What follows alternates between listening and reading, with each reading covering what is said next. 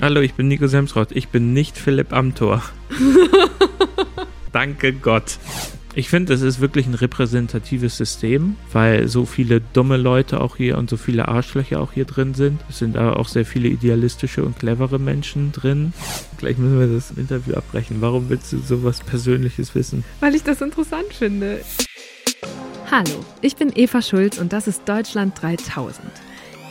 Hier verbringe ich immer so eine gute Stunde mit Menschen aus ganz verschiedenen Bereichen, irgendwo zwischen Pop und Politik. Mein Ziel ist, diesen Leuten so zu begegnen, wie ihr sie vorher noch nie gehört habt. Deutschland 3000 soll euch, mich und meine Gäste auf neue Gedanken bringen, weil man, wenn man jemand anderes kennenlernt, auch immer ein bisschen was Neues über sich selbst erfährt. Für die heutige Folge bin ich nach Brüssel gefahren und habe Nico Semsrott besucht. Ich kenne Nico seit ein paar Jahren vor allem als so eine Mischung aus Kabarettist und Slam-Poet.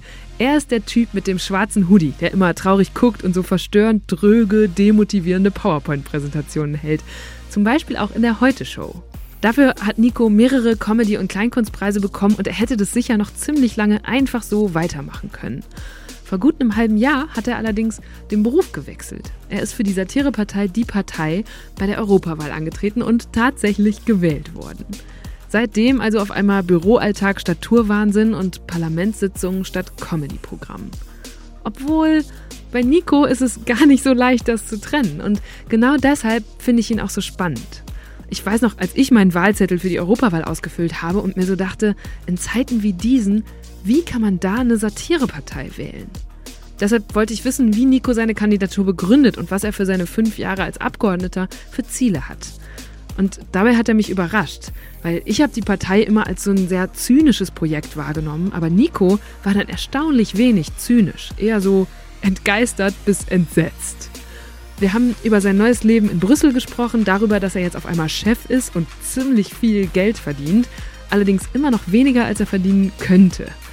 Er hat mir erklärt, was ihn am EU-Parlament am meisten nervt, wieso er mit den Grünen zusammenarbeitet und was andere Parteien in Sachen Öffentlichkeitsarbeit besser machen könnten. Es ging um Lobbyisten, seinen Kühlschrank und darum, dass er keine Freunde hat, das aber auch gerade gar nicht so schlimm findet. Im Vorfeld war für mich persönlich ja die größte Frage, ob Nico in so einer guten Stunde wohl komplett in seiner Bühnenrolle bleibt, weil das ja auch irgendwie immer seine öffentliche Rolle ist, oder ob ich mich mit ihm auch ganz ernsthaft unterhalten kann. Am besten beurteilt ihr das jetzt selbst, aber so viel kann ich schon mal verraten. Während unseres Gesprächs hatte er die Kapuze nicht auf. Wo kommst du gerade her? Ähm, ich komme gerade aus einer Redaktionsbesprechung. Ich sitze hier im äh, Europaparlament in meinem Abgeordnetenbüro und ich habe ein Team von insgesamt mit mir acht Leuten und wir haben gerade die letzten beiden Wochen vor Weihnachten besprochen. Aber ihr nennt es eine Redaktionsbesprechung und keine Bürobesprechung. Das klingt ja, als würdest du bei mir arbeiten. Hm.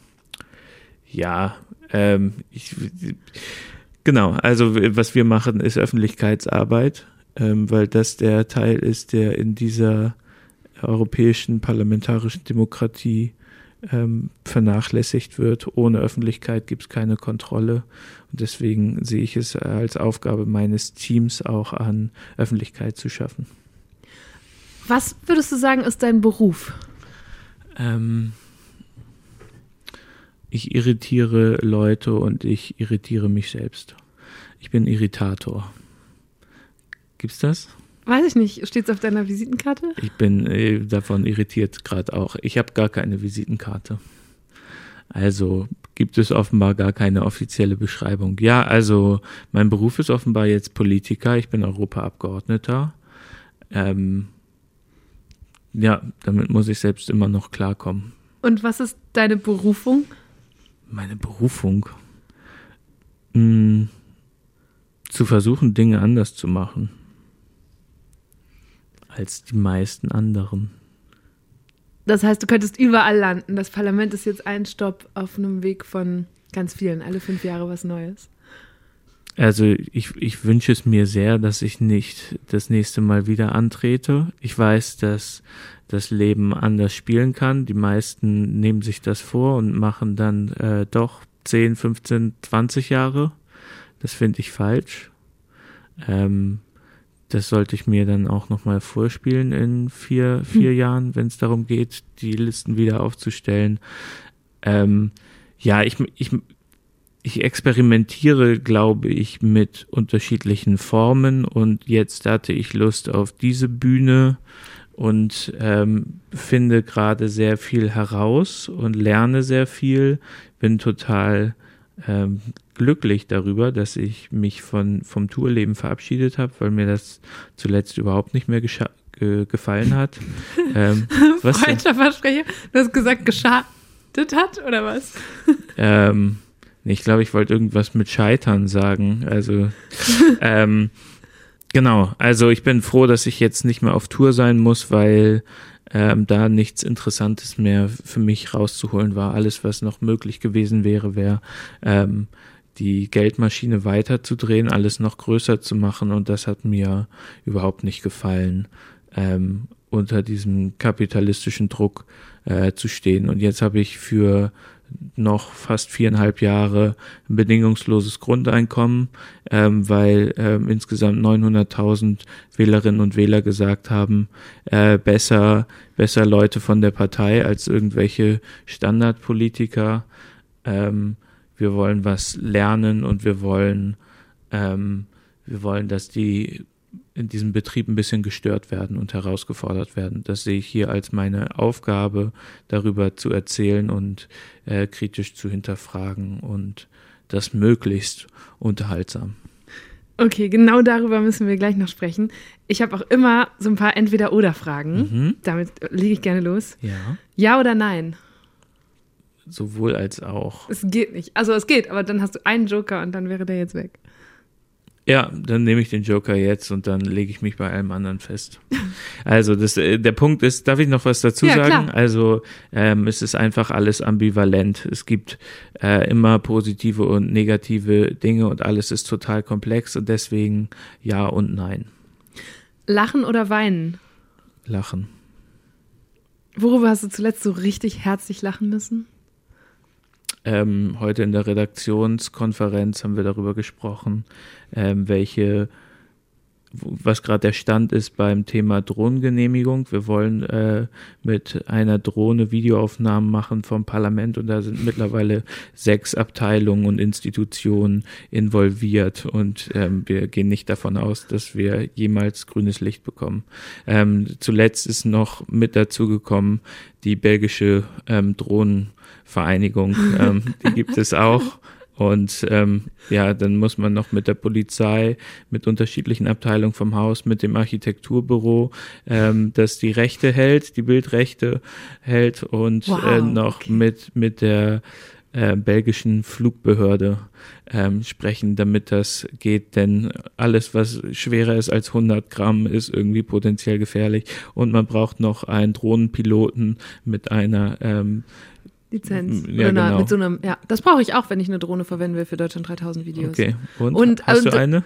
Nee, ich nicht, aber wir, wir buchen dann Leute, die das haben, so wie du dann auch bald. Und es hätte mich jetzt auch nicht überrascht, dass man über ein Parlament nicht fliegen darf, aber dass da sogar mit Bildrechten das zu klären ist, das finde ich schon. Ja, es gibt absurd. unterschiedliche Bildrechte für unterschiedliche Gebäude, weil unterschiedliche Architekturbüros involviert waren und das Parlament ähm, hat nur teilweise Bildrechte. Darüber habe ich heute mal wieder herzlich gelacht. Es ist, ist einfach für, für jede für jede Scheiße, ich kann es nicht anders sagen, für jede Scheiße muss man hier fünf Gänge machen, wird wieder zu irgendeiner anderen Abteilung. Also meistens wird man hin und her zwischen zwei Abteilungen äh, geschickt, bis man das vierte Mal da ist und dann ausrastet und dann sagen sie, ach so, ja, das hatte ich falsch verstanden und man, man denkt nur so, fickt euch doch. Also ich, ich mich macht dieser Laden, mich macht diese Bürokratie völlig fertig und ich weiß nicht, ähm, woran es liegt, ob es daran liegt, dass es eine große Organisation ist, dass es eine Demokrat demokratisch organisierte Organisation ist, äh, dass es wild gewachsen ist über die letzten sechs Jahrzehnte oder ob es in Belgien liegt. Äh, äh, vielleicht liegt es auch daran. Ja, Belgien ist ziemlich absurd. ja. Ähm, Twitter oder YouTube? Twitter, Brüssel oder Berlin? Berlin. ja, ich muss mich ja jetzt festlegen. So, Sonneborn oder Somunchu? Sonneborn. Brugger oder Böhmermann? Brugger, damit ich auch meine Frau nenne. Mhm. Jetzt kommt noch eine. Jean-Claude Jun Jun Juncker oder Ursula von der Leyen? Äh, dann nehme ich Jean-Claude Juncker. Lieber der Letzte auf der Titanic oder der Erste auf der AIDA? Nee, dann wirklich der Letzte auf der Titanic. Lieber mit Lobbyisten in der Lobby oder mit Katharina Barley auf Bali? Hm, ich habe jetzt schon ein paar Lobbytreffen hinter mir, dann wohl mit Katharina Barley auf äh, Bali. Oh, schöne Vorstellung. Aber würdest du den Hoodie anbehalten auf Bali? Ja, ich, ja, ich trage den immer. Ich verstehe die Frage gar nicht. Es ist sehr warm da. Ja, ja. Und Beach, ich, Nico, Beach. Wie gesagt. Okay. Was soll abgeschafft werden, Sommer- oder Winterzeit? Hm. Ich weiß nicht, welche welche ist, aber ich möchte, dass es äh, länger abends hell ist. Ich glaube, dann, Dann muss die, die Winterzeit Sommerzeit. abschaffen. Genau, Winterzeit abschaffen und die Sommerzeit Ja. willst du. Ja. Das ist, glaube ich, auch die Haltung des Bundestages, aber die Länder werden sich nicht einig und deshalb kriegt das Parlament es nicht gebacken, durchzuziehen, was es angekündigt hat gerade. Hat das Bundes, äh, Also hat der der- Bundestag da gerade So, was zu melden? Ich dachte, nee, also, aber alle Nationen müssen doch jetzt sagen, welche Zeit sie gerne behalten Ah, wollen. okay. Und dann haben die, glaube ich, Angst, dass es jetzt so einen Flickenteppich gibt, dass in Italien Winterzeit ist und in der Schweiz Sommerzeit und in Österreich wieder Winterzeit und dann müssen die sich zusammenraufen ja, in Europa. spannende Geschichte. Naja, ist auf jeden Fall eine, die auf deine Tagesordnung gehört. Ja, da, bleib, da bleiben wir dran. Wer ist schlimmer, Apple oder Huawei? Wie spricht man sie aus? Huawei. Huawei. Huawei. Äh, Hua- Huawei, würde ich sagen, weil äh, das Kapitalismus mit einer Diktatur kombiniert. Haare kämmen dafür oder dagegen? Hm. Dagegen, Lieber einen Tag ohne Kapuzenpulli unterwegs oder ohne Hose? ohne Hose. Was denn? Ich muss mich festlegen. Äh, Ja. Also ich laufe immer mit meinem Hoodie rum. Neulich war Mark Forster hier zu Gast und den habe ich gefragt, ob ohne Kappe oder ohne Hose und er hat auch gesagt, lieber ohne Hose auf die Bühne. Vielleicht könnt ihr eine Band gründen. Mhm. Was ist dir wichtiger? Applaus nach einem Auftritt oder Klick- und Like-Zahlen unter einem Video oder Tweet? Hm. Also ich weiß, was schöner ist, ähm, sage ich auch, was wichtiger ist, dann ist es der Applaus. Es ist nichts ist so gut wie eine unmittelbare Reaktion ähm, im echten Leben. Die kriegst du jetzt aber gar nicht mehr, oder? Ich kriege die nur noch, ähm, wenn ich im Besucherbereich ähm, auf, auf Bürgerinnen und Bürger treffe. Und die applaudieren dann? Ich, ich glaube ja. Ich glaube, die haben äh, letzte Woche auch applaudiert. Naja, auf jeden Fall habe ich dann mit Fridays for Future Leuten Fotos gemacht. Aber merkst du, also macht es was mit dir, dass es viel weniger ist gerade? Dass du nicht mehr auftrittst, sondern, also wenn du auftrittst, dann im Parlament oder auf YouTube? Mm, Also das, was mich glücklicher macht, ist, dass ich an einem Ort lebe. Mhm. Ähm, und der Applaus ist ehrlich gesagt nicht so wichtig. Ich hätte nicht gedacht, wie gut ich es finde, ähm, die ganze Zeit in einem Büro zu sitzen und mit einem Team an, an den gleichen Projekten zu arbeiten. Ich hätte nicht gedacht, wie gut ich das finde. Mir, ich, ich hatte total Schiss davor und jetzt bin ich teilweise ähm, freiwillig der Erste im Büro vor 9 Uhr. Das hätte ich auch nicht gedacht, dass sich für einen, der so kreativ arbeitet, ein Beruf wie dieses hier so gut anfühlen könnte. Obwohl, als ich hier gerade reinkam, dachte ich auch erst, es wäre ein Studio. Neben dem Schreibtisch und so ein paar Regalen steht nämlich auch noch ein Greenscreen-Hintergrund und ein Scheinwerfer. Dann gibt es so eine Garderobe und da hängen keine Jacken, sondern mehrere schwarze Kapuzenpullis. Klar, was auch sonst. Und auf dem Whiteboard in der Ecke hat Nico offenbar seine wichtigsten To-Dos notiert. Erstens klarkommen, zweitens Französisch lernen, drittens Weltherrschaft, viertens Welt so definieren, dass das Ziel erreichbar wird. Hazel Brugger war neulich hier zu Besuch und hat gesagt, so glücklich habe ich Nico noch nie erlebt, er blüht hier völlig auf. Mhm. Was ich eine besonders schöne Aussage im Zusammenhang mit dir fand. Aber dann hat sie recht. Tja. Ja, also ich hatte schon dunklere Phasen in meinem Leben. Man, man wird hier einfach auch komplett in, in Watte gepackt. Das ist, äh, das geht nicht spurlos an einem vorbei. Also ich, was ich jetzt versäumt habe, ist ähm, nachzugucken, ähm, wie viel ich schon zugenommen habe. Eigentlich müsste ich darüber Statistik führen, aber ich würde sagen, ich gehe hier nicht unter plus 10 Kilo raus nach fünf Jahren. Tanzen oder an der Bar abhängen? Tanzen. Feierst du? Heimlich, ja. Auch hier in Brüssel? Sehr intern, ja. Mit dir selbst. Oder In meiner Kapuze. okay. Und warst du in der Schule beliebt oder unbeliebt? Tja, gute Frage, das weiß ich gar nicht. Kann ich nicht einschätzen. Ähm, ich würde sagen, unbeliebt. Warum? Ich glaube, weil ich anstrengend war. Warst du so einer, der Lehrer genervt hat mit immer Nachfragen und der hinten gekippelt hat und so ein Klassenclown war? Oder? So, so ein bisschen. Also mein, mein einer Lehrer hat mir nach dem Abitur vorgeworfen, dass ich für die schlechte Stimmung in dem Kurs verantwortlich gewesen wäre. Ich dachte eigentlich, dass er es gewesen wäre, aber da haben wir uns einfach gegenseitig die Schuld in die Schuhe geschoben. Oder gegenseitig ich glaub, als, runtergeschraubt. Ich glaube, als Lehrer hat man mehr Verantwortung als als Schüler, aber gut. Warst du denn als Schüler auch, so, auch schon so unglücklich oder kam das danach? Weil du hast ja gerade gesagt, du hast dunkle Phasen gehabt, da sprichst du auch sehr offen drüber, dass es so, dass du so mit Depressionen immer wieder zu tun hattest. War das schon ein Thema in der Schule? Auf jeden Fall, ja. Ich würde sagen, so ab 14 wirklich stärker. Und ja. woher kam das? Ähm, das Gefühl, allein zu sein und isoliert zu sein und mit meinen Bedürfnissen alleine gelassen zu werden, letztlich. Ich hatte nicht so das Gefühl, dass ich irgendwelche Ansprechpartner hätte. Mhm. Und hat sich das nach der Schule dann geändert? Da hast du mal angefangen zu studieren, dann wieder abgebrochen. Ich kann mir vorstellen, dass man vielleicht dann dachte, oh ja, jetzt kommt irgendwie eine neue Phase oder ich kann viel mehr selber bestimmen und das wird alles besser.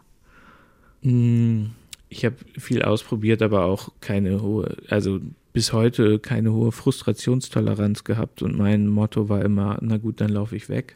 Und so kann man Tourleben ja dann auch verstehen. Also alle, alle, alle Praktika oder alle äh, Studi äh, den einen Studienversuch, ähm, den ich hatte, das war immer so merken nach drei Tagen, uh, das ist überhaupt nicht meins, Hilfe, okay, dann halte ich das jetzt noch durch, vielleicht ein paar Wochen und dann laufe ich wirklich weg. Und äh, deswegen hat Tourleben ganz gut zu meinem Psychogramm gepasst, weil ich da nie richtig tiefe Beziehungen eingehen musste mit irgendwem. Und äh, jetzt habe ich zum ersten Mal in meinem Leben nicht so die Möglichkeit, einfach wegzulaufen, obwohl ich ähm, naja, nicht oft, aber ab und zu schon diesen Impuls hier auch habe und denke so, uh, noch viereinhalb Jahre. und ganz schön viel Verantwortung, also alleine für das Team hier. Ja, das stimmt, ja. ja. Musstest du, äh, oder was hast du denn jetzt im letzten halben Jahr übers Chefsein gelernt? Ähm, dass ich es eigentlich nicht so gerne mag, Dinge vorzugeben. Ich hätte am liebsten ein gleichberechtigtes Team und andererseits merke ich aber auch, dass die anderen natürlich nicht sich ausdenken können, wie ich das haben will. Ich mich also schon festlegen muss und ähm, dass ich da noch ein bisschen mehr Hilfe brauche auch. Also ich finde, ich kann das immer noch nicht so gut. Ähm, deswegen ist gerade eines meiner nächsten Vorhaben, mir noch ein, ein Coaching zu besorgen, damit das nicht so wabert. Also ich glaube, am, am Anfang habe ich mich noch viel weniger festgelegt und ähm, jetzt komme ich da so langsam rein. Aber ich finde, das ist eine große Herausforderung. Geht hier öfter einfach das Licht ja, aus? Hier geht das Licht häufiger aus, weil, ähm, weil ich mich so wenig bewege. Willst du das Licht anhaben? Dann können wir. Ja, ist auch, guck mal, die Sonne geht auf. Witzig.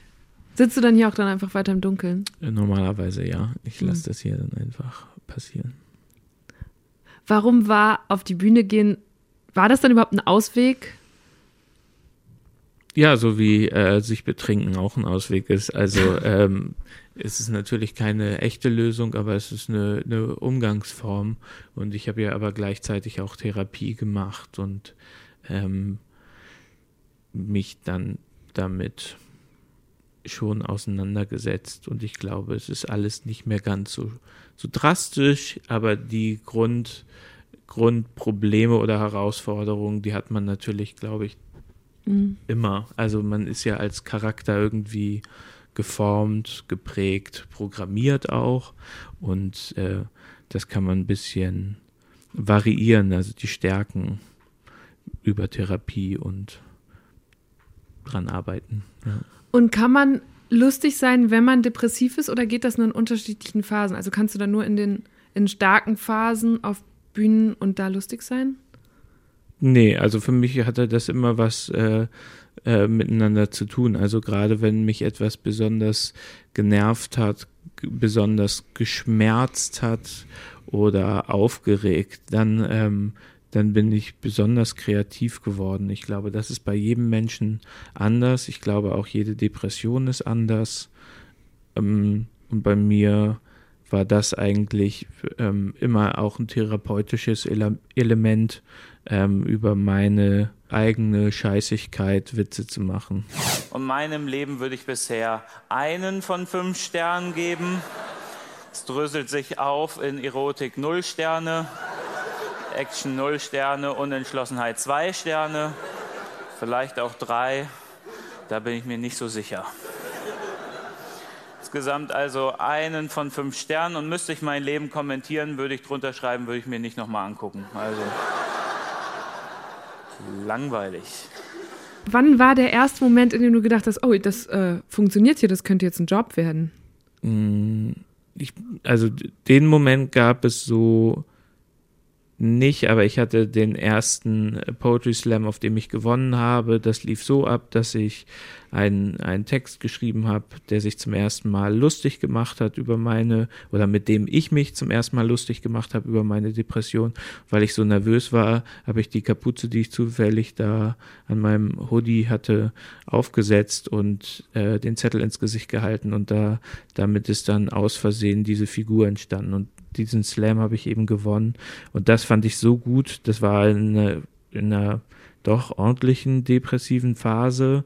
Ähm, das fand ich eben so gut, dass ich äh, dachte, das ziehe ich jetzt durch, bis ich davon leben kann. Also das war schon so ein bisschen mein Eminem Lose Yourself Moment.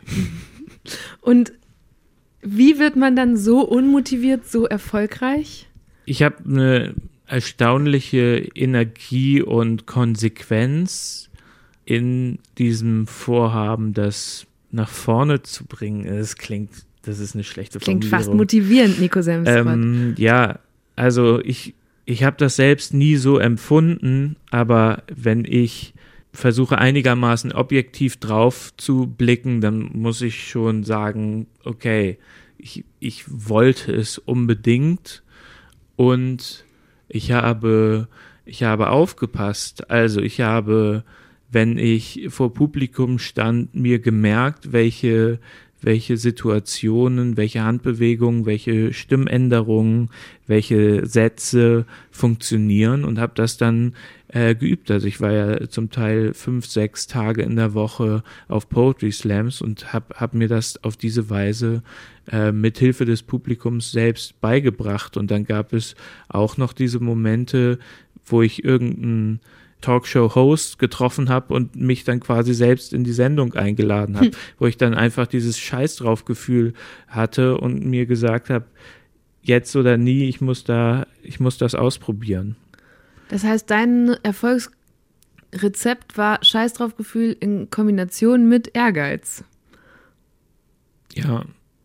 Ähm, und natürlich eine, eine Alternativlosigkeit. Also ich wusste absolut nicht, was ich sonst hätte machen können. Und das war dann oft der Mut der Verzweiflung, der mich äh, zu solchen Dingen getrieben hat. Und ich habe, glaube ich, schon in einer bestimmten Phase.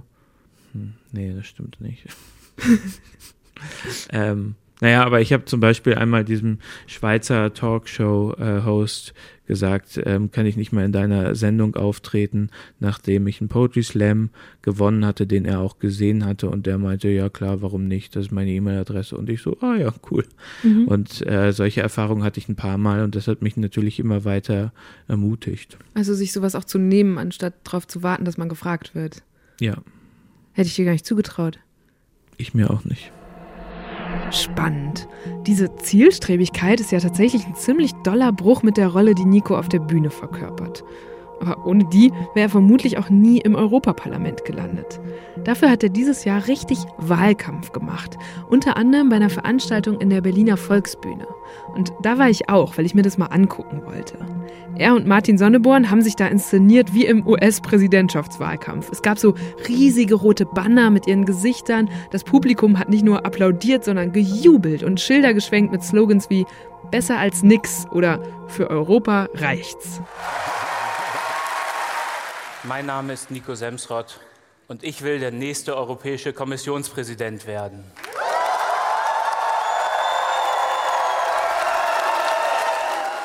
Und dann haben die beiden Reden gehalten, die mich nachdenklich gemacht haben. Weil da diese Satirepartei, die sich eigentlich ja so deutlich gegen Populismus ausspricht, ziemlich deutlich selbst populistisch wurde.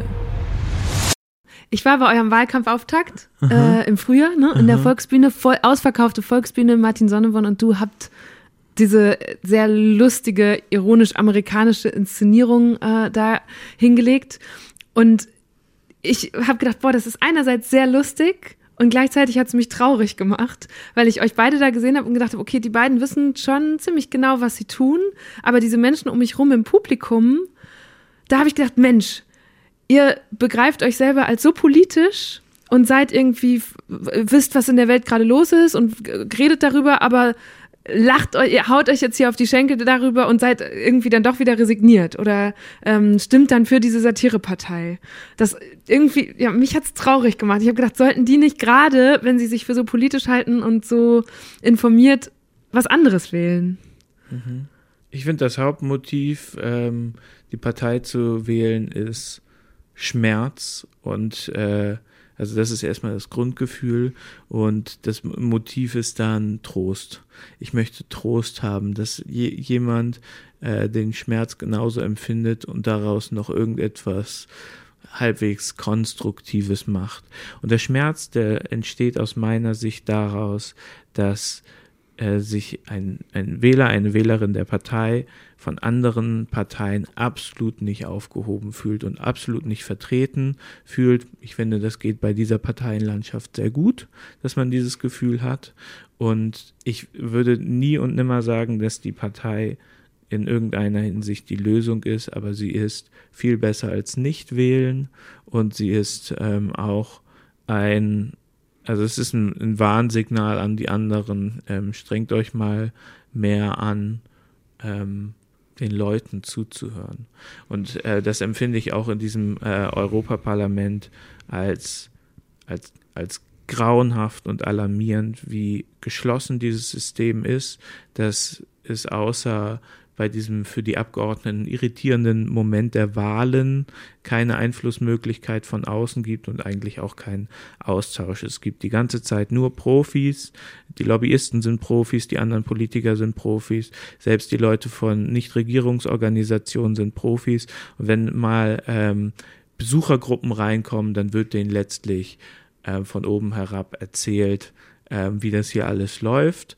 Es kann gar keinen konstruktiven Austausch geben, weil nichts auf Augenhöhe passiert und das hier alles so kompliziert ist, dass selbst Bundestagsabgeordnete von Europaabgeordneten gebrieft werden müssen, um einigermaßen zu verstehen, wie das hier funktioniert. Und das ist einerseits total toll, dass ähm, die Vertreter und Vertreterinnen von 510 Millionen Menschen es geschafft haben, irgendwie eine Form zu finden, um miteinander äh, zu Regeln zu kommen.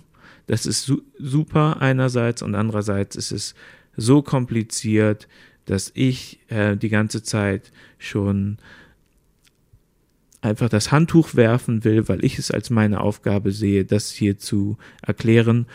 Aber so viel ähm, Grundsätzliches erstmal, so eine Basis erstmal geschaffen werden muss. Man muss eigentlich, um einen Witz zu machen, erstmal 15 Minuten erklären, warum der Witz gleich lustig sein wird. Und das ist eine unfassbar schwere Aufgabe, finde ich. Ähm, die meisten Menschen verstehen nicht mal den Unterschied zwischen Rat, Kommission und Parlament. Und äh, und mir geht es auch so, dass wenn ich mir diese Kommission angucke, ich das Interesse verliere, weil ich zu niemandem von denen persönlichen Bezug habe und auch gar nicht weiß, was deren Zuständigkeitsbereiche sind. Und ich lese mich da ein und dann habe ich trotzdem keine Lust mehr. Ehrlich gesagt, ich musste mir die verschiedenen Institutionen für heute auch noch mal kurz anlesen. Also, die Kommission ist sowas wie die Regierung der Union. Sie ist unter anderem für Gesetze zuständig und macht dem Rat und dem Parlament Vorschläge. Die können dann Änderungen anbringen und über den Gesetzesvorschlag abstimmen. Das Parlament besteht aus 751 Abgeordneten aus allen Mitgliedsländern der EU. Was oft kritisiert wird, ist, dass die kein Initiativrecht haben, also nicht selbst Gesetze erstellen können. Sie können aber zur Kommission gehen und sagen, bitte mach doch mal einen Gesetzesvorschlag zu dem und dem Thema. Und dann gibt es noch den Rat. Da kommen viermal im Jahr alle Regierungschefs zusammen, also Merkel, Macron und Co., und legen ihre Prioritäten für die politische Agenda der EU fest. Ganz schön kompliziert also. Und wenn so kompliziert ist, dass man nicht mal mehr so einfach einen Witz drüber machen kann, hört für Nico offenbar auch der Spaß auf ich hänge jetzt an, an, mehreren Sachen von dem, was du gerade gesagt hast. Ganz vorne hast du gesagt, äh, es ist immer noch besser, als nicht zu wählen. Und meine Sorge wäre so, dass gerade die jungen Wähler und Wählerinnen, die ihr erreichen wollt, man kann da sich auch total schnell und gut drauf ausruhen, zu sagen, ja, okay, ähm, bei den Parteien, hm, die sind mir alle nix oder mit keiner davon stimme ich so 100% überein, dann nochmal die Partei. So, ähm, und dann, das ist, ist das genug Warnsignal, damit Parteien sich ändern?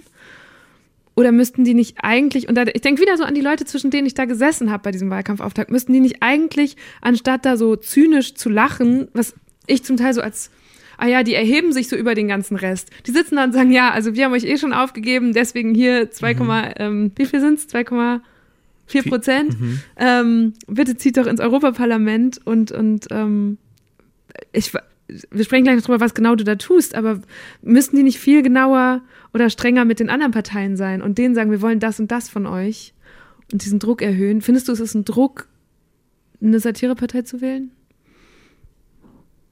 Entsteht das, der so? Du, das kann ich dir auch nicht beantworten. Die Frage ist, wie kannst du Druck auf die anderen Parteien aus, ausüben? Und so, ähm, und das hängt ja von deiner Analyse ab. Also, ähm, wer hat hier überhaupt die Macht und wie kannst du die Macht ähm, letztlich, in Klammern, meine Analyse ist, die Wirtschaft hat hier die Macht und deren Vertreter im Parlament, also die, die Wirtschaftsvertreter im Parlament, also die Konservativen und die Liberalen mhm. und Teile der Sozialdemokraten und Teile der Grünen auch, klar. Und da ist dann die Frage, wie kannst du Druck auf die ausüben und äh, das nächste Mal Druck in diesem Rahmen kannst du de facto ausüben in viereinhalb Jahren. In der Zeit äh, können die sich alle 300 Mal mit irgendwelchen Lobbyisten getroffen haben, äh, deren Gesetzesvorschläge übernommen haben. Ähm, wie, wie willst du während dieser Zeit anders öffentlichen Druck ausüben als über die zwei Abgeordneten, die mit Abstand am meisten Follower haben. So, also frage ich dich einfach, ähm, so, dann, dann mach Gegenvorschläge. Ja, also ich, ich äh, denke laut drüber nach. Ich glaube auch, dass du sehr viel drüber nachgedacht hast, oder? Also bevor du kandidiert hast, was waren so für dich selbst die dicksten Gegenargumente? Ich schwank ja auch immer noch. Ich zweifle die ganze Zeit. Ist das richtig, ähm, was ich hier mache? Ähm, schade ich der Sache eher, als ich ihr nutze? Und allein da, weil durch Martin Sonneborn und mich überhaupt ein kleiner Diskursraum geöffnet wird, wo sich damit beschäftigt wird, habe ich das Gefühl, tun wir, tun wir schon mehr als 40, 50 Hinterbänkler. Ähm, oder in diesem Rahmen sind es im Prinzip 90 Hinterbänkler, von denen man in Deutschland nichts mitkriegt, von den 96 deutschen Europaabgeordneten. Ja, ich finde, es gehören einfach mehrere Dinge zur Aufgabe von Politikern. Es gehört auf jeden Fall Netzwerkarbeit dazu. Es gehört ähm, die reine legislative Arbeit dazu, ähm, also in Ausschusssitzungen darüber zu verhandeln und in Trilogen, wie es hier dann heißt, ähm, um, um, um Gesetze, um, um da noch einen Satz zu ändern und hier noch einen Satz zu ändern. Das ist aber nicht das, worin ich gut bin. Ähm, das, worin ich gut bin, ist Öffentlichkeit zu schaffen und das Ganze zu hinterfragen und, und öffentlich zu überlegen, wie es anders ablaufen könnte. Und mein oberstes Ziel ist es, nicht zu langweilen und damit dann einen Raum aufzumachen, in dem man politisch äh, sich auseinandersetzen kann. Und ohne Sonneborn und mich gäbe es diesen Kontakt zum Parlament quasi gar nicht mhm. nach Deutschland. So, das, das belegen einfach die, die Zahlen online. Das stimmt. Im Netz sind Nico und Martin Sonneborn vermutlich sogar die EU-Politiker mit der größten Reichweite von allen. Auf Twitter, YouTube und Instagram haben sie jeweils sechsstellige Followerzahlen und ihre Videos sind zum Teil über eine Million Mal angesehen worden. Sonneborn geht zum Beispiel regelmäßig mit Tweets viral, in denen er das Abstimmungsverhalten der einzelnen deutschen Abgeordneten abbildet und ironisch kommentiert. Und Nico hat so eine Art Videoblog aus Brüssel gestartet, in dem er zum Beispiel versucht, sich kostenlos auf Lobbyveranstaltungen satt zu futtern oder mal eben den Plenarsaal umbenennt. From this day on, this plenary hall shall be known as Strasbourg.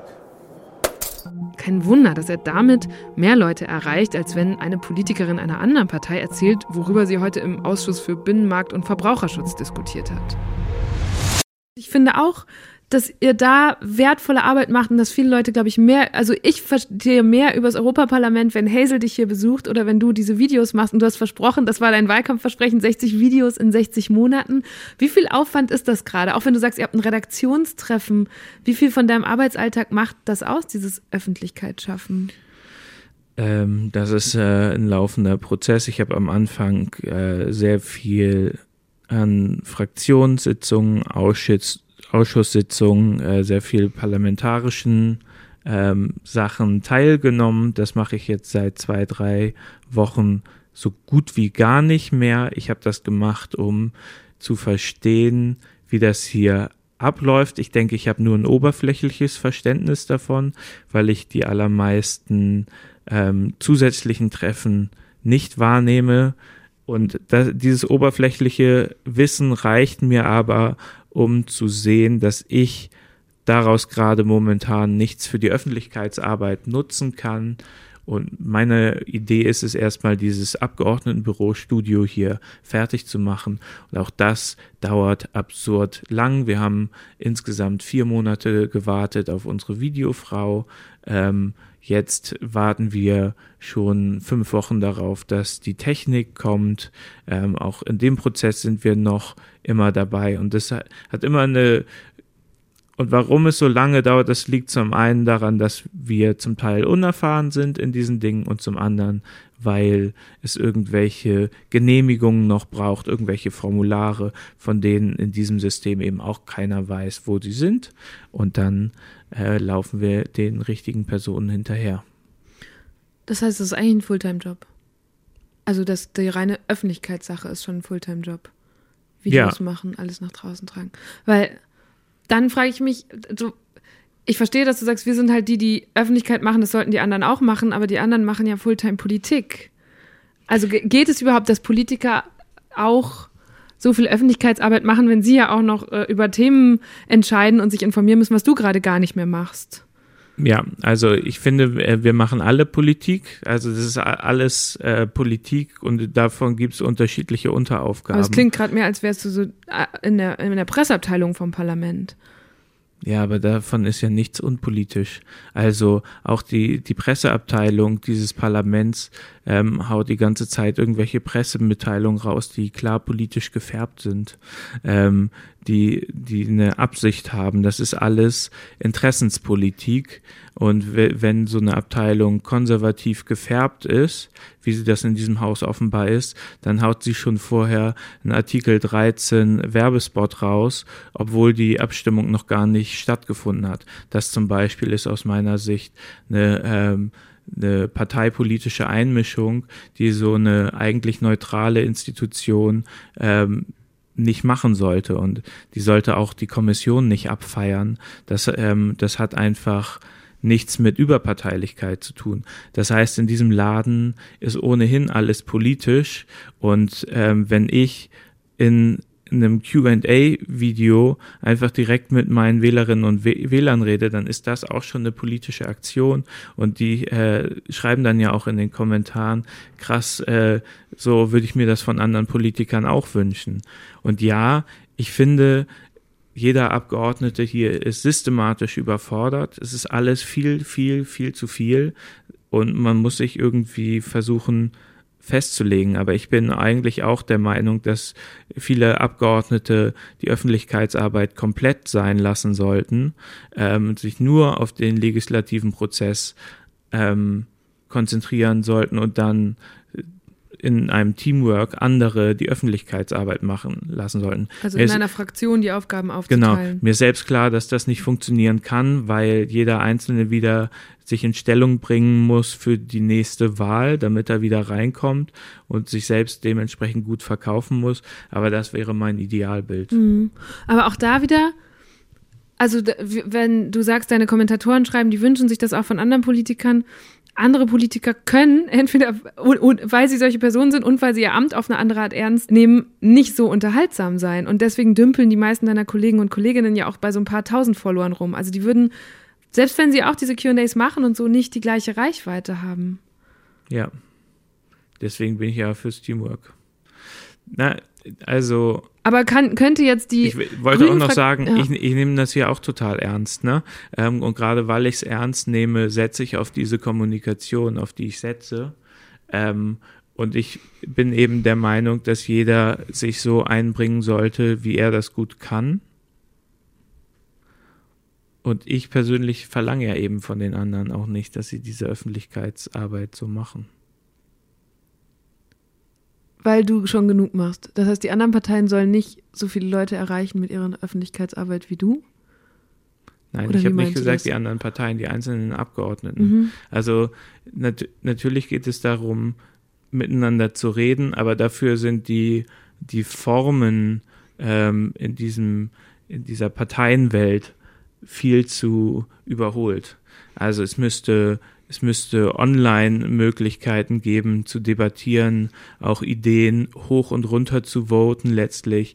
Ähm, ich bin fest davon überzeugt, dass die Art und Weise, wie hier miteinander diskutiert wird und Entscheidungsprozesse ablaufen, äh, meinetwegen demokratisch ist, aber nicht effizient und nicht intelligent, weil es zum Beispiel sehr einfach manipuliert werden kann, wenn, wenn drei Leute der gleichen Meinung sich organisieren und hintereinander reden, ähm, aber die Mehrheit der Fraktion einer anderen Meinung ist, dann äh, wird die Mehrheit denken, ah, drei Leute hintereinander sind schon der anderen Meinung, ja, dann sind die offenbar in der Mehrheit. Also äh, wenn man ein digitales System hätte, bei dem kurz eine Meinung abgegeben wird und das dann auf einer Leinwand gezeigt wird, wie gerade die Mehrheitsverhältnisse sind, dann wäre das zum Beispiel adäquater.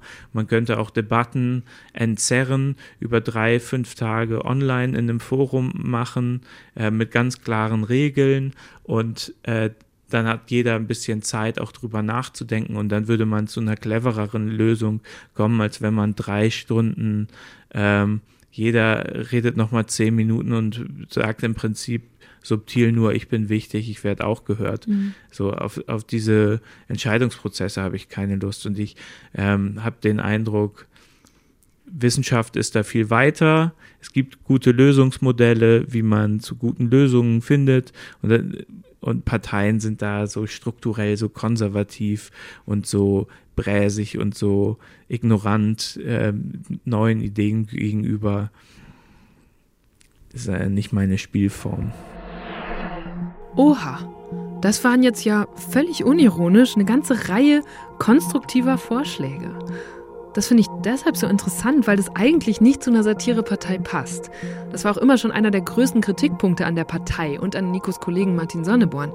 Die würden sich ja nur lustig machen, aber nicht wirklich was verbessern oder ändern wollen. Auch Nico selbst hat das wenige Tage nach seiner Wahl in der Talkshow von Sandra Maischberger noch so gesagt. Dass Sie auf Missstände hinweisen wollen, haben Sie gesagt. Ob sie stimmen oder nicht, ist dann die Diskussion. Aber die Frage war, wie würden Sie es denn lösen? Ich bin äh, Mitglied einer 2,4 Prozent Satirepartei. Ähm, wir haben gar keinen Regierungsanspruch. Und auch keine Lösungen? Natürlich nicht. Das okay. ist äh, also das, das wollt ihr nur wissen. Das ist eine Protestpartei. Da hat sich in den letzten Monaten scheinbar was geändert. Nico protestiert oft erstaunlich konstruktiv. Allerdings bezieht er sich dabei weiterhin vor allem aufs EU, naja, innerpolitische, also darauf, wie hier Politik gemacht wird, nicht was für welche. In den eigentlichen Themen, die im Parlament verhandelt werden, steckt er gar nicht drin. Aber selbst dafür hat er eine, naja, Lösung gefunden.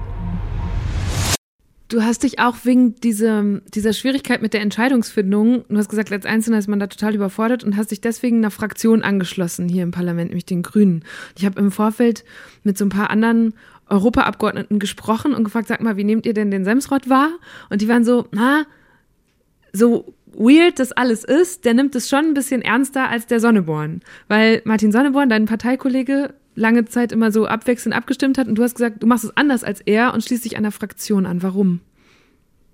Na, weil das, ähm, weil das der, der Gratwanderung entspricht, die ich hier vorhabe. Also, also ich habe gesehen, dass es quasi einen Patt geben würde zwischen den Nazis und den Grünen und ähm, da war es dann wichtig, den Grünen im Zweifelsfall eine Stimme mehr zu geben, damit die Nazis im Vergleich weniger Ausschusssitze, weniger Rederecht und so weiter bekommen. Und Jörg Meuthen hat sogar dazu getwittert und sich wirklich drüber aufgeregt, dass ich da hingegangen bin. Insofern ähm, hat allein das schon den Sinn erfüllt. Und es ist einfach gut im Zweifelsfall im Team zusammenarbeiten zu können. Es gibt ein paar hundert Leute, ähm, die mit den Abgeordneten und den Assistenten zusammen hier in der Fraktion arbeiten und dementsprechend Ahnung haben zu den Fachthemen. Und mein Ziel ist es, langfristig mit denen auch zusammenzuarbeiten, um ähm, inhaltlich bessere Videos zu machen. Und diese Möglichkeit hätte ich nicht, wenn ich fraktionslos wäre. Was sagt Martin Sonneborn dazu? Warum hat der sich da nicht von dir überzeugen lassen, das auch zu machen? Ähm, ich habe gar nicht ihn lobbyiert. Er wäre auch dazu gekommen, wenn es eine Pattsituation gegeben hätte bei mir äh, mit den, also wenn, wenn Grüne und Nazis äh, gleich groß gewesen wären mit meinem Eintritt, dann hätte er sich auch noch bereit erklärt, den Grünen beizutreten.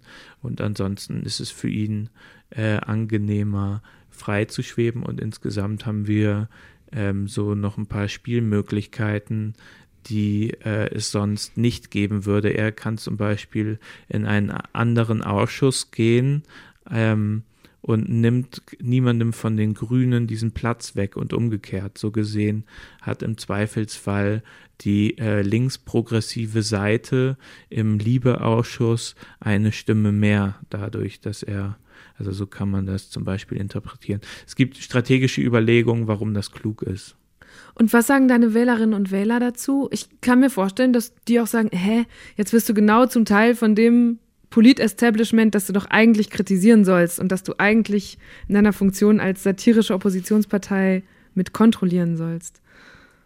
Also, wenn man sich die Machtverhältnisse in diesem Parlament anguckt oder auch in dieser Europäischen Union, dann sind die Grünen Oppositionspartei, ähm, ob sie wollen oder nicht.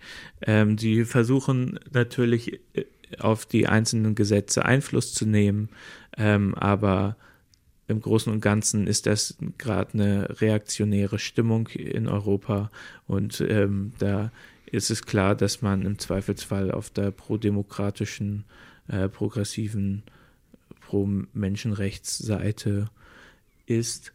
Und ich hätte noch die Wahl gehabt, auch zu den Linken zu gehen. Also das wär, wäre meine Alternative dazu gewesen. Die sind aber zur Hälfte eigentlich immer auch gegen die Europäische Union, heben sich also gut auf und in so einem ähm, zerstrittenen Laden hätte ich mich dann, glaube ich, auch nicht wohl, wohl gefühlt. Ja, und ähm, ich habe vorher im Wahlkampf gesagt, dass ich vorhabe, mich einer Fraktion anzuschließen. Ich habe mich da auch äh, zum, ähm, wie, wie, wie habe ich, zum Realo-Flügel der Partei zugehörig gefühlt oder, oder auch zugehörig erklärt und dementsprechend sollte das niemanden überraschen. Und ja, Punkt. Und wie sieht jetzt so ein typischer Arbeitstag von dir aus? Hm. Also, ich habe immer noch ziemlich viele Pressetermine, ähm, Gespräche wie dieses. Dann ähm, haben wir, starten wir jeden Morgen mit einem entweder so einem Stand-up-Meeting oder einer Redaktionskonferenz. Stand-up-Meeting würde heißen, äh, das ganze Team zusammenkommt, jeder kurz sagt, was er heute tut und dann noch erklärt, was er vom anderen braucht. Äh, da synchronisieren wir uns jeden Tag und dann ähm, arbeiten wir an Aktionen, an Videos, an Blogposts, ähm, immer noch an der Website. Wir haben einen Praktikanten, der seit fast dreieinhalb Monaten an der Website arbeitet und da versuchen wir so viel wie möglich transparent zu machen. Es gibt zum Beispiel einen großen Aufgabenposten namens allgemeine Kostenvergütung.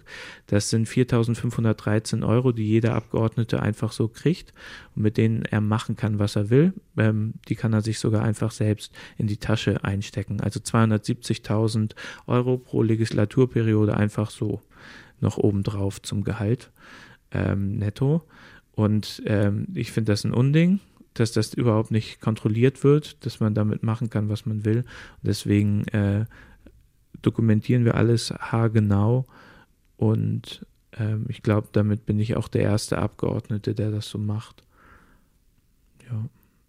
Ähm, und da, sowas dauert einfach alles sehr viel Zeit und ist aufwendig. Übrigens sitzen wir inzwischen fast völlig im Dunkeln hier. Nikos Deckenlampe geht nämlich alle paar Minuten von selbst aus. Vorhin hat er sie noch so wieder angewunken, aber ich glaube, mehr für mich als für sich selbst. Dunkelheit scheint ihn nicht zu stören und warum überrascht mich das eigentlich nicht? Ich fand eh schon krass zu sehen, wie viel du verdienst. Du verdienst ja auch noch mal mehr als Bundestagsabgeordnete, wenn ich das alles richtig gesehen habe, oder? Es sind 8.757,50 Euro fix im Monat plus Tagegeld für jeden Tag, wenn du hier reinkommst und einmal in der Anwesenheitsliste unterschreibst. Mhm. Also ja. Das sind ähm, ja dann, also du kannst auf 15.000 Euro im Monat kommen. Genau, wenn ich diese allgemeine Kostenvergütung selbst einstecken würde, der das Gehalt. Ja, das käme ja auch noch oben drauf. Nee, aber das Gehalt ähm, wäre brutto eben. Mhm. Also was ich interessant finde, ist, dass es netto am Ende wirklich 15.000 Euro sein könnten pro Monat ähm, wenn ich diese allgemeine Kostenvergütung selbst einstecken würde. Sonst könnte ich auf circa 10.000 Euro im Monat netto kommen. Ja, also 120.000 Euro netto ähm, kriegt ein Abgeordneter, der ähm, je, jeden Monat, ähm, also jeden Tag zum Tagegeld unterschreiben geht. Hast du schon mal besser verdient in deinem Leben? Ja. Ich habe zuletzt als Komiker besser verdient. Viel besser. Im letzten Jahr kann man so sagen, ja. Und was würdest du sagen, war deine letzte richtig gute Investition? Ähm, dass ich im Anfang des Jahres nicht mehr auf Tour gegangen bin, äh, sondern mich darauf konzentriert habe, einen guten Wahlkampf zu machen. Leider war ich da auch noch depressiv, äh, mal wieder in einer depressiven Phase und habe da nicht so viel geschafft, wie ich schaffen wollte. Aber ähm, ja, immerhin zwei ziemlich gute Wahlwerbespots sind rausgekommen und auf diese Wahlkampfveranstaltung bin ich auch ganz ähm, stolz, weil sich Leute das freiwillig angeguckt haben. Und jetzt bist du so Hals über Kopf nach Brüssel gezogen. Eben hast du gesagt, bei Brüssel oder Berlin, lieber Berlin. Wie gefällt es dir denn jetzt? Hm. Und bist du überhaupt gut darin, schnell an Orten anzukommen? Oder braucht das länger? Das, was mir am schwersten fällt, ist äh, Kontakt mit anderen Menschen aufzubauen, mhm. so Beziehungen aufzubauen. Darin war ich, glaube ich, noch nie wirklich gut. Ich bin einfach ähm, schüchtern und ich finde das unfassbar anstrengend, ähm, so Beziehungen aufzubauen. Ja. Aber die Stadt an sich ist ganz okay. Erzähl, was ist ganz, also wo, was machst du in deiner Freizeit oder wie gehst du dann hin, wenn du jetzt Leute kennenlernen willst? Das mache ich gerade tatsächlich nicht. Ich habe dafür gerade keine Energie. Also ich habe eine, was weiß ich, 50, 60 Stunden Woche und dann gehe ich ähm, am Wochenende einfach in meine Wohnung und bleib da. Das ist gerade ganz ernsthaft das, was ich mache. Das klingt aber ziemlich einsam. Naja, das Verrückte ist, dass das die am, am, wenigsten einsame Phase für mich ist in den letzten zehn Jahren, weil ich, äh, weil mein Tag nicht mehr einsam ist. Also mein, meine sieben Leute hier ähm, habe ich auch, hätte ich auch vorher nicht gedacht, aber ähm, vorher war ich einfach sehr isoliert, ähm, weil ich alleine auf Tour war. Das ist mal ein Scheißleben, Tourleben. Hm. Und bist du denn mit denen dann jetzt befreundet oder ist es eben so ein Arbeitsverhältnis, weil du auch noch, hatten wir eben schon, der Chef bist und. Ja, also ich bin befreundlicht. ja, also ich meine, das, das funktioniert ja auch nicht richtig. So. Aber ja, ich, ich hänge einfach viel mit denen ab an den Arbeits, zu den Arbeitszeiten. Ich habe mir das, ich habe ähm, hier mal ein Semester studiert und dann bekommt man notgedrungen auch ein bisschen mit von diesem ganzen Parlamentarierleben, weil es ja nicht nur die Parlamentarier sind, sondern das Parlament, die ganzen Lobbyorganisationen, alles drumherum hat sehr viele Praktikanten, Praktikantinnen, die damals auch alle so in meinem Alter waren. Und es war so ein Ding, ähm, dann immer auf dem Place de Luxembourg abzuhängen. Pluxing nennt man das auch. Mhm. Und ich kann mir dich dabei einfach nicht vorstellen. Hast du es mal ausprobiert? Ich mich auch nicht. Da dann so da Networken? Ein, ich war da ein einziges Mal und da habe ich dann sehr viel Alkohol sehr schnell in mich reingekippt. Also das äh, muss man sich so vorstellen, dass es so ein bisschen Ballermann-Atmosphäre, äh, Place de Luxembourg. Im Hosenanzug. Das ist, ähm, das ist genau, das ist direkt äh, vor dem Parlament jeden Donnerstagabend äh, Party und ähm, wirklich nicht gerade stilvoll. Ähm, da war ich, wie gesagt, einmal und dann danach nie wieder.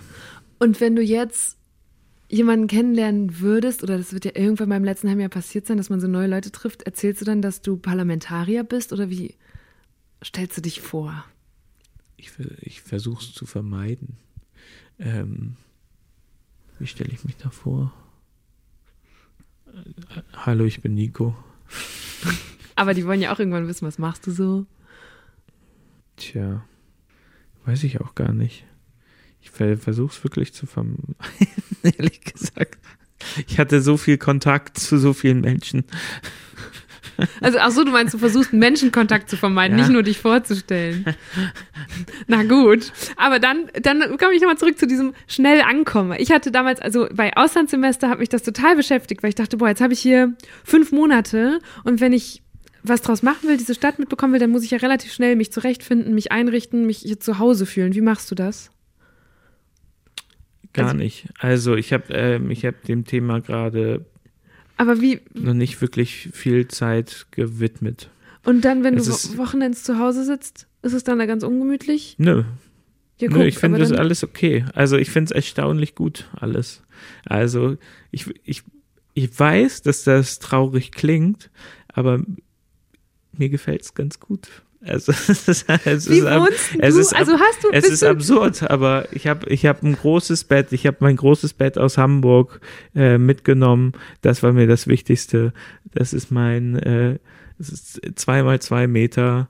Ähm, das, das ist meine, äh, mein Zuhause.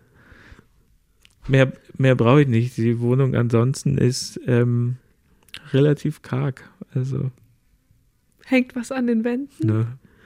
Ist was im Kühlschrank? Ja. Was?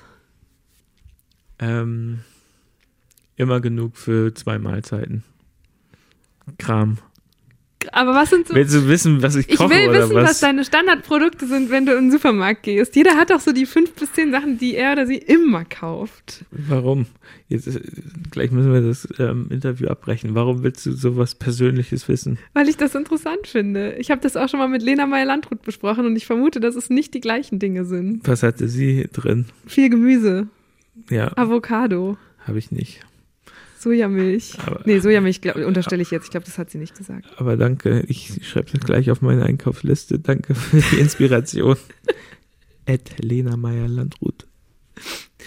Okay, wenn du nicht über deinen Kühlschrank sprechen möchtest, äh, dann habe ich noch eine Frage aus meinem Team. Neulich habe ich erzählt, dass ich äh, dich besuchen fahre und da haben die gefragt, schämt er sich eigentlich manchmal vor diesen äh, ganzen Politikern dann sein Ding abziehen zu müssen? Dieses Satire-Ding. Zum Beispiel gab es mal eine Situation, wo du ähm, im Parlament dein Hoodie ausgezogen hast mhm. äh, und drunter kam noch ein Hoodie zum Vorschein mit lauter Consulting-Firmenaufklebern drauf und du wolltest darauf aufmerksam machen oder du wolltest, dass äh, Frau von der Leyen über ihre ja. Berateraffäre nochmal spricht. Naja, schämen müsste sie sich ja eigentlich in dem Kontext. Sie musste auch bis heute nicht offenlegen, was ihre Interessenkonflikte sind, äh, was ich völlig absurd finde, weil alle anderen Kommissare das machen mussten und sie musste eben äh, nie untersucht werden, obwohl ja noch ein Untersuchungsausschuss gegen sie läuft im Bundestag. Also absurder geht's ja gar nicht. Ähm, und schämen müssten sich eben auch alle, die äh, sogenannte Nebenverdienste haben, aber eben äh, das als Hauptverdienst haben und sich von der Wirtschaft zahlen lassen. Also ich muss mich da überhaupt nicht schämen, aber bei diesem, bei dieser konkreten Aktion hätte ich mir wirklich fast in die Hosen gemacht. Ich war so aufgeregt, weil ich die gesamte Situation nicht kannte. Es war mein erster Wortbeitrag überhaupt. Es war nicht klar, ob das Parlamentspräsidium mich überhaupt wahrnimmt, weil es so ein Geschäftsordnungsantrag war und ähm, und es war eben volles Parlament, äh, eine der relevantesten Sitzungen der ganzen Legislaturperiode. Und ähm, niemand hat so richtig verstanden, was, was da jetzt passiert. Ich hätte auch nicht gedacht, dass ich so lange überhaupt reden darf. Ähm, ich dachte, ich werde rausgetragen von den äh, Saaldienern. Point of order. Hi. Point of order. Ähm, ich äh, möchte mich beziehen auf Annex 7, Artikel 1, volle Offenlegung der finanziellen Interessen und Artikel 2, ähm, das Parlament aufzufordern, zu überprüfen, ob ein Interessenskonflikt vorliegt. Und ich habe auch schon einen Vorschlag, wie das aussehen könnte. Ähm, das hier wäre der Ansatz. So. Dankeschön. Danke. Das, ja, also geht ja um Transparenz. Onorevole Kaspari, prego. So ein Ansatz. Da äh, ist mir ordentlich die Pumpe gegangen. Genau, aber geschämt habe ich mich da, glaube ich, bis jetzt Oder so noch überwinden nicht. müssen. Ja, das überwinden. Das war eher der Gedanke, muss er sich immer überwinden dann zu diesen Aktionen.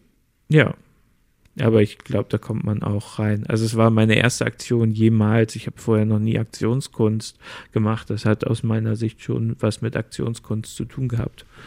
Ähm, ja, aber ging. Und von wem lernst du das? Weil man sieht dann auch, wie du dich da äh, reckst und meldest und rufst, was du willst. Ähm, wie nannte man es? Point of Point of Order. Point of Order. Wer bringt dir das bei, wie das hier funktioniert?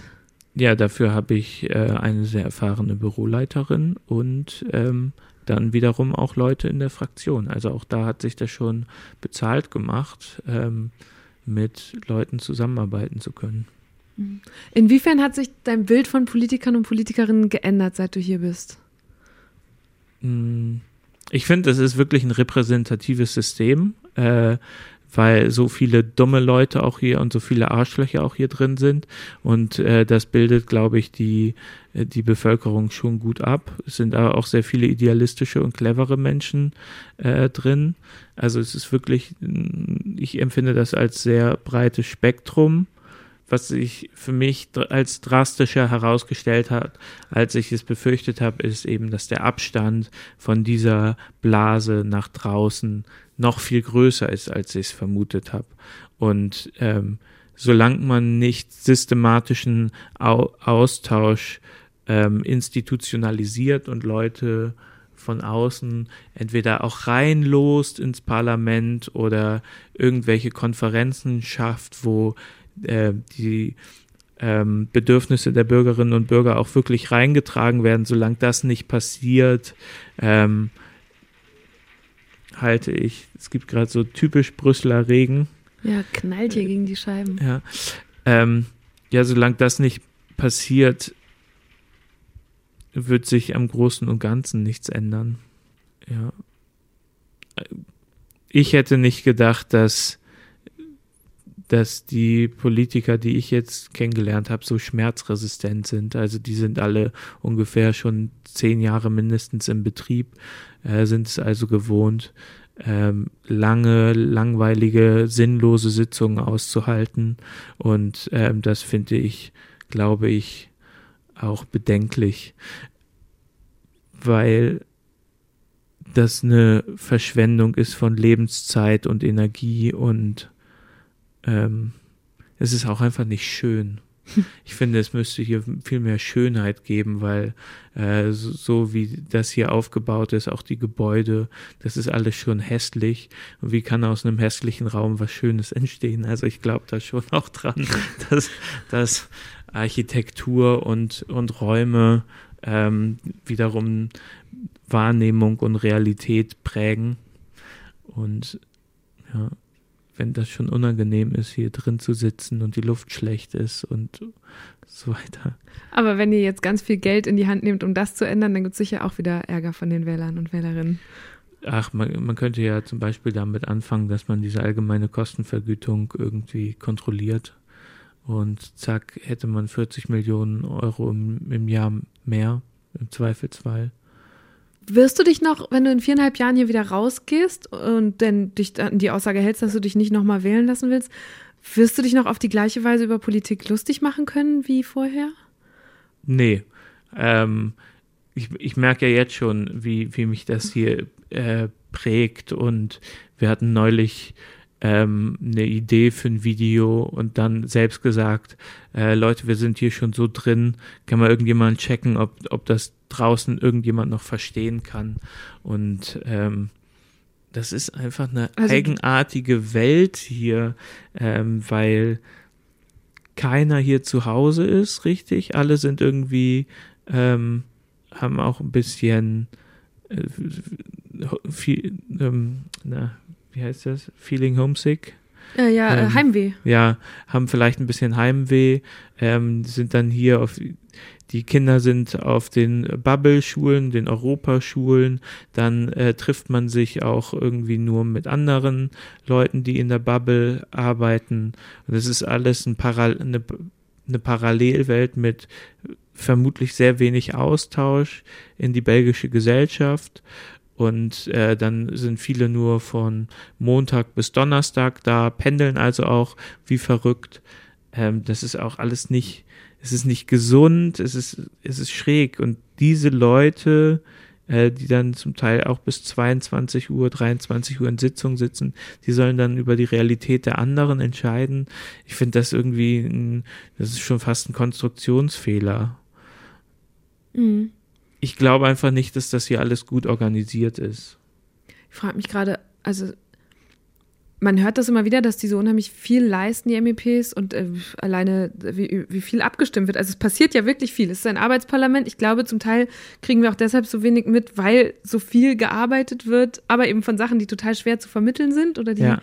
so in ganz kleinen Aspekten dieses unglaublich komplexen, großen Europas passieren und da Sachen beeinflussen. Aber die Lösung kann ja auch nicht sein, jetzt auf einmal doppelt so viele Abgeordnete zu haben, damit alle angenehme Arbeitszeiten haben, so sehr ich es ihnen wünschen würde, oder? Aber das würde wahrscheinlich nicht so viel ändern. Es würde den Apparat nur vergrößern. Ja, aber das was? würde ja auch nicht passieren, wenn doppelt so viele Abgeordnete da wären. Was auch lustig wäre, dann wäre es ein Parlament mit 1500 Leuten. Ja. Ähm, Nee, aber ich meine, je mehr Leute da sind, desto mehr Energie geht ja auch da, dafür drauf, sich nochmal mit den anderen abzustimmen. Also ähm, ja. es wäre gar nicht so, dass dann nur weniger Arbeit wäre, weil es auch wieder mehr Arbeit gäbe. Hm. Teufelskreis. Ja. Oder Henne-Ei. Was ja. auch immer. Ähm, und das heißt, was machst du dann in viereinhalb Jahren? Könntest du dir vorstellen, in Lobbyismus zu wechseln? Auf gar keinen Fall. Also, ähm, na, ich möchte weiter, weiter unterhaltende Kunst machen. Ähm, auf welcher Bühne oder in welchem Rahmen, weiß ich aber noch nicht. Okay, ich frage nach den Lobbyisten, weil wenn man das System einmal so gut kennt, dann könntest du ja auch in eine Organisation gehen, keine Ahnung, mit der du dich gut verstehst oder mit deren Zielen du dich ähm, gut identifizieren kannst und denen helfen, das so zu verstehen, wie die Grünen gerade helfen, dir hier zu arbeiten. Triffst du dich mit Lobbyisten in deiner Funktion als Politiker jetzt gerade?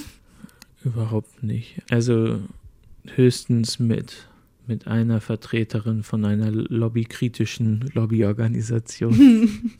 die es natürlich auch geben muss. Aber gibt es Lobbyisten, die dich treffen wollen? Kriegst du so Anfragen? Ja, ab, ab, und zu, aber ähm, ich gucke mir die Einladung nicht mal mehr an.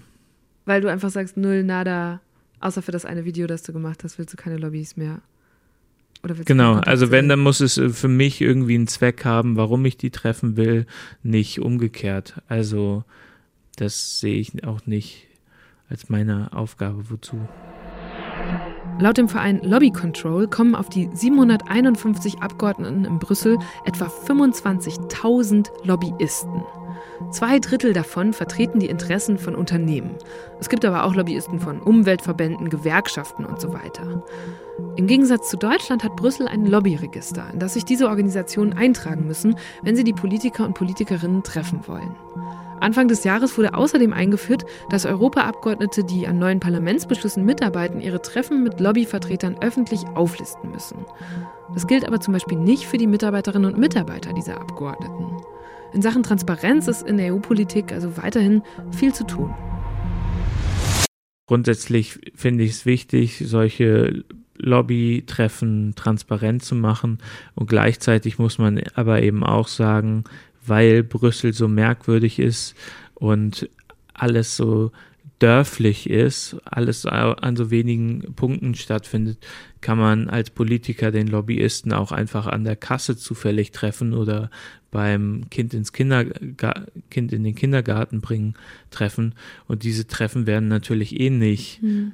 registriert. Dann könnte man noch privat bei einer Feier irgendwen treffen, irgendjemand bringt noch irgendjemanden mit. Also es ist hier alles eh so eng miteinander verwoben, dass ich das auch schon fast vergeblich finde und da werde ich dann auch recht schnell ziemlich hoffnungslos. Das ist eben, glaube ich, in Berlin dann wiederum ein bisschen anders, weil viele Leute da im politischen Berlin sicherlich noch eher Kontakte zu Leuten von außerhalb haben und hier ist man wirklich nur für den Zweck. Das heißt, welches Parlament funktioniert besser? Das europäische oder das deutsche? Das ist eine viel zu einfache Frage, um sie auch einfach beantworten zu können. Also ich finde das Europäische Parlament deswegen spannender, weil es wechselnde Mehrheiten gibt. Es gibt keine so feste Koalition, wie es sie in, im Bundestag gibt. Das heißt, es kommt bei jeder einzelnen Abstimmung schon darauf an, mit wem hat man sich vorher auf Kompromisse geeinigt. Deswegen ist viel mehr Spannung drin. Es ist aufregender. Und mhm. Was aber das Europäische Parlament uninteressanter macht, wiederum, ist, dass es kein Initiativrecht hat, also selbst keine Gesetze auf den Weg bringen darf, sondern nur immer die Kommission fragen kann, äh, wollt ihr nicht mal ein äh, Gesetz auf den Weg bringen, damit wir darüber verhandeln können? Und das ist natürlich demütigend auch, dass das Parlament sich seinen Sitz nicht selbst auswählen kann.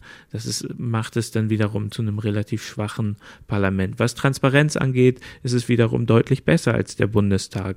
Ähm, da ist der Bundestag irgendwie so aus dem 19. Jahrhundert mit seinem Demokratieverständnis und Beteiligungsverständnis.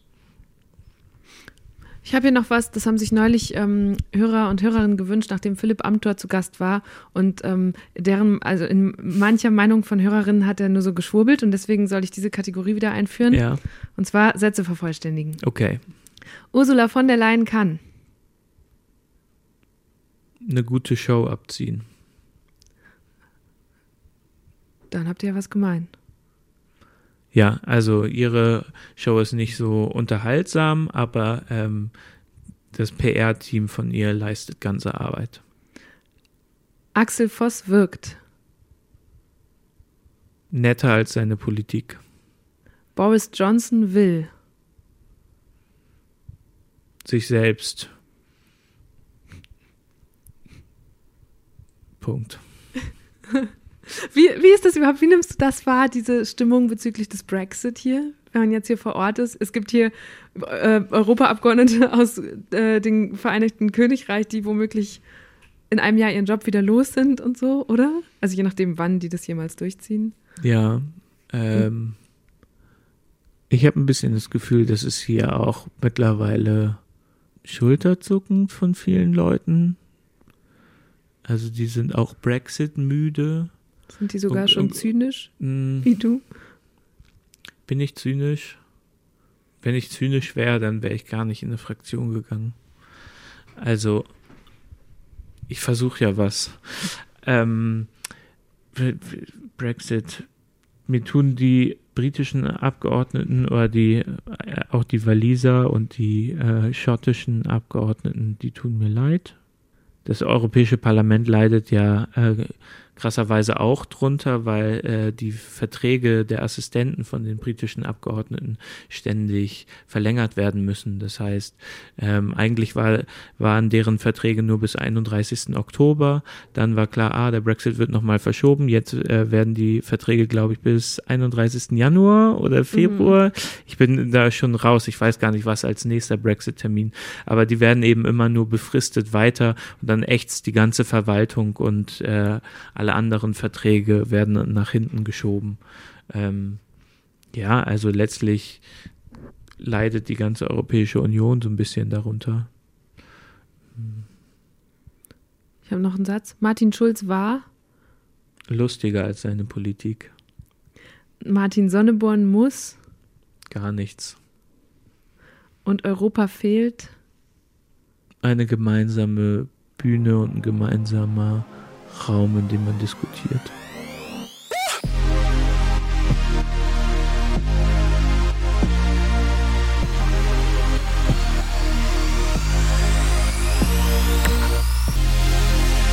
Kennst du das, wenn man gerade so einen richtig guten Moment hat und so tief zufrieden ist?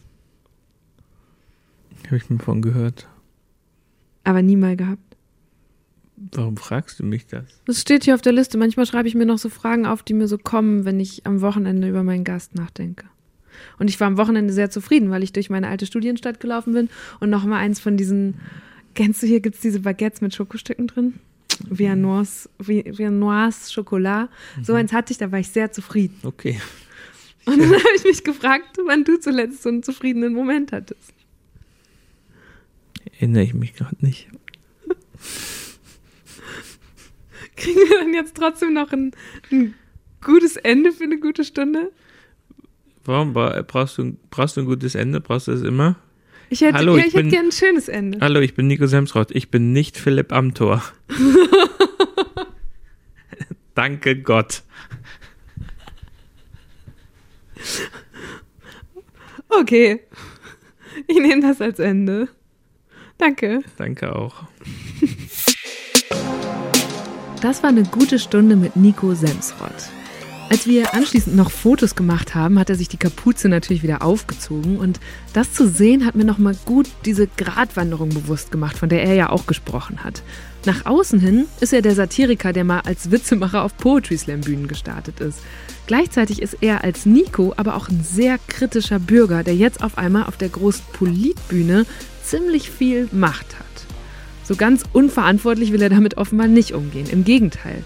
Mich hat überrascht zu merken, dass er seinen Job ganz ähnlich interpretiert wie ich meinen.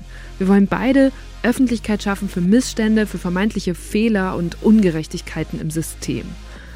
Und ich habe durch das Gespräch tatsächlich einen besseren Eindruck davon bekommen, wie die Arbeit in Brüssel abläuft, wie komplex das alles ist.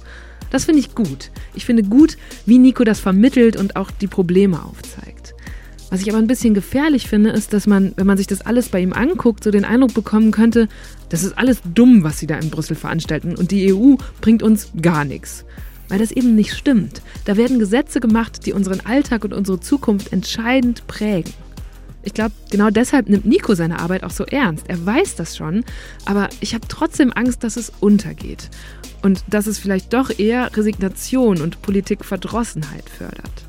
Vor allem, weil Nico wird ja mit seinen Videos und Aktionen in den nächsten Jahren immer mehr Aufmerksamkeit generieren. Er wird immer mehr Followerinnen und Follower sammeln, also im Zweifel dann auch immer mehr Wähler. Gibt es dann in ein paar Jahren eine komplett satirische Fraktion im Parlament? Ich frage mich, wie viel Satirepartei wollen und wie viel können wir uns leisten? Mein Name ist Eva Schulz. Ihr findet mich und Deutschland 3000 auf Facebook, Instagram und natürlich überall, wo es Podcasts gibt. Falls euch diese Folge gefallen hat, freue ich mich, wenn ihr sie euren Freunden schickt oder auf Instagram teilt. Und dann hören wir uns hoffentlich nächste Woche wieder. Jeden Mittwoch gibt es eine neue, gute Stunde. Also, bis dann, macht's gut. Deutschland 3000 ist ein Podcast von 1Live, Bremen Next, Das Ding, Fritz vom RBB, MDR Sputnik, Enjoy, Puls, UFM, Unser Ding und Funk.